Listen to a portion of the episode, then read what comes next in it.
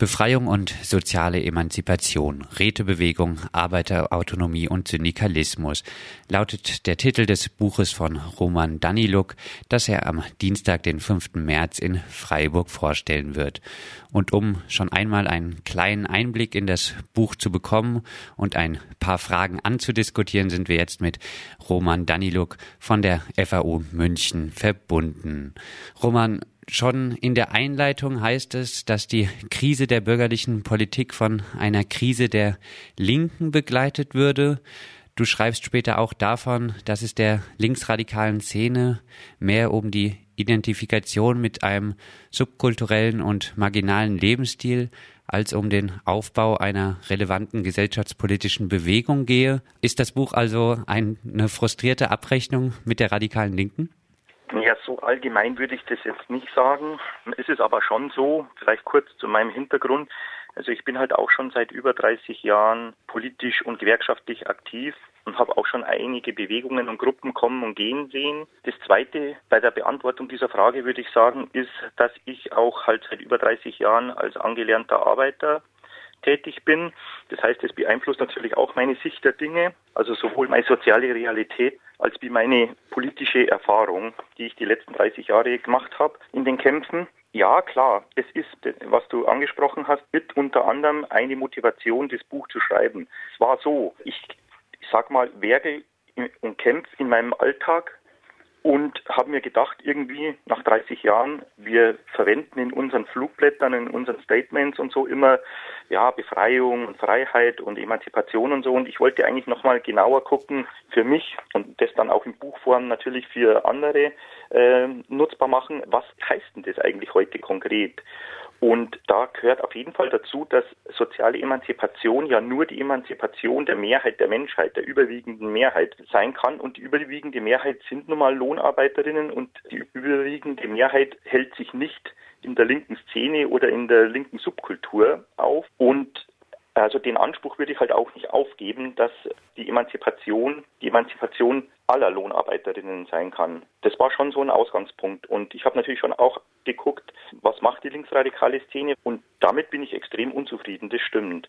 Aber das ist nur so ein Strang meiner Motivation. Der andere ist schon auch nochmal zu gucken, wenn ich weiß, was, was hier falsch läuft in dem System und in dieser Wirtschaftsweise, zu gucken, wo kommt es her, genauer zu analysieren. Also wenn ich schon die Kritik habe, dass die Analysen für mich viel zu oft zu oberflächlich sind in der linksradikalen Szene, eben nochmal genauer zu gucken, was sind die Mechanismen, was ist die Funktionsweise des Kapitalismus genauer, aber auch mein Ansatz ist auch nochmal der, dass ich gucke, nicht so sehr von Ideologien oder Theorien her, sondern wenn man mein Buch liest, das ist eher so, dass geschichtliche Kapitel anfangen und mich viel mehr interessiert hat, wie die Lohnabhängigen in den letzten 200 Jahren im Kapitalismus gekämpft haben, wie sie gekämpft haben, gegen was sie sich gewehrt haben und was für eine Schlüsse sie daraus gezogen haben. Und von daher dann erstmal also praktisch erstmal die praktischen Kämpfe, die, wie Karl Marx sagt, die wirkliche Bewegung anzugucken und daraus dann eben Schlüsse zu ziehen, was ist hinderlich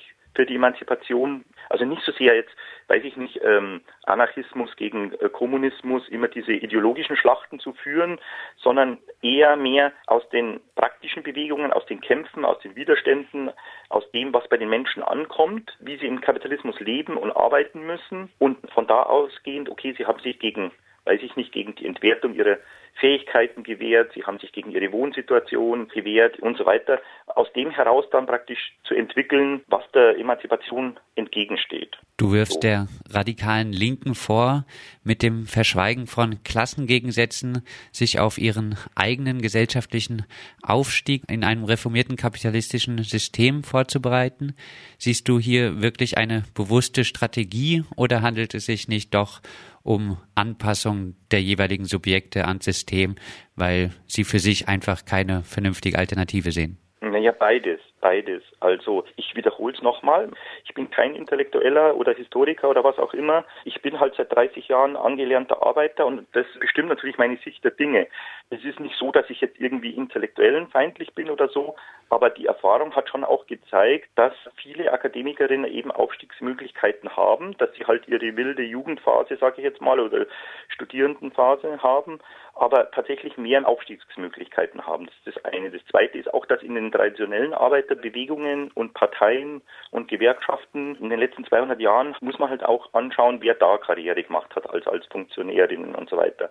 Und man muss natürlich auch anschauen, wer war eigentlich die herrschende Parteibürokratie im Realsozialismus. Das heißt, intellektuelle Akademikerinnen haben tatsächlich zu allen Zeiten, egal ob im Kapitalismus oder nach der Revolution, also sprich jetzt vom sowjetischen Ostblock spreche ich jetzt, haben einfach mehr Möglichkeiten an bestimmte gesellschaftlichen Stellen zu gelangen und Aufstiegsmöglichkeiten zu haben. Du erklärst eine wirklich sozialrevolutionäre Bewegung, die die Welt aus den Angeln hebeln will, muss als widerständige und proletarische Bewegung zur Aufhebung des Kapitalismus zusammenkommen. Jetzt wird es einige geben, die die Vorstellung, das Proletariat sei das revolutionäre Subjekt in unserer ausdifferenzierten Dienstleistungsgesellschaft für nicht mehr zeitgemäß halten. Was beinhaltet deine Vorstellung von Proletariat und was veranlasst dich, in dieses weiterhin die revolutionäre Hoffnung zu setzen? Diese Dienstleistungsgesellschaft, also mit diesem Schlagwort kann ich jetzt nicht so viel anfangen.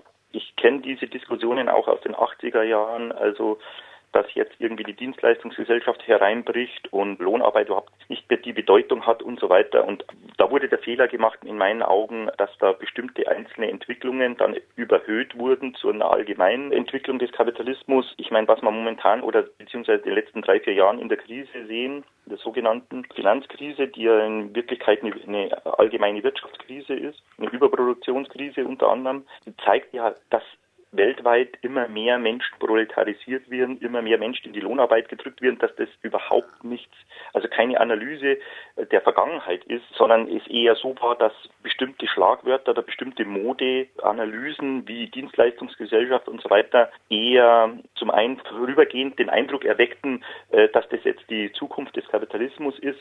Und zweitens klar, bestimmte geistige Arbeit, kreative Arbeit und auch Dienstleistung, was man als Dienstleistung nennt, hat natürlich eine andere Bedeutung oder ist mehr ausgeweitet als in früheren Phasen des Kapitalismus. Aber es ist ja trotzdem noch Lohnarbeit. Es ist ja trotzdem noch eine Arbeitsleistung gegen Entlohnung. Also das, das, das grundsätzliche Prinzip des Kapitalismus ist ja deswegen nicht ausgehebelt. Nur weil sich bestimmte Arbeitsformen verändern, das ist das eine.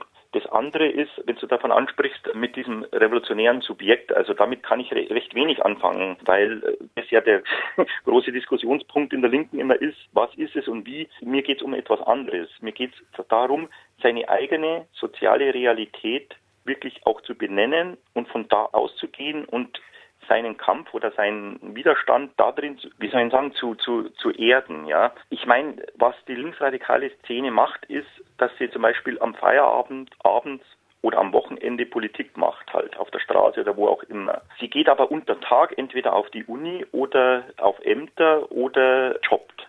Und die, zum Beispiel die Realität am Tag, die wird ausgeblendet, da wird kein Widerstand geleistet. Es wird halt immer nur abends sich in irgendwelchen Zentren getroffen und da Politik gemacht und am Wochenende auf Demos gefahren und so weiter. Und dagegen will ich auch ein bisschen anargumentieren, zu sagen, Leute, ihr habt auch eine acht Stunden am Tag eine soziale Realität und auch die hat was mit eurem Leben und mit dem Kapitalismus und mit dem Widerstand zu tun, ohne jetzt die großen Debatten über wer ist das revolutionäre Subjekt. Und zudem auch noch, macht nicht nur Politik für euch, allein für euch, eure Gruppe, eure Szene, sondern registriert, dass es gibt ja auch heute noch an allen Ecken und Enden in Deutschland einen Arbeiterwiderstand, die sich gegen Betriebsschließungen, Verlagerungen, äh, was weiß ich, von mir aus auch für Lohn- und äh, Tarifauseinandersetzungen kämpfen. Das gibt es ja tagtäglich in Bremerhaven am Hafen oder in Hamburg ist gerade ein großer Streik, ja, in, in so einer Verpackungsfirma.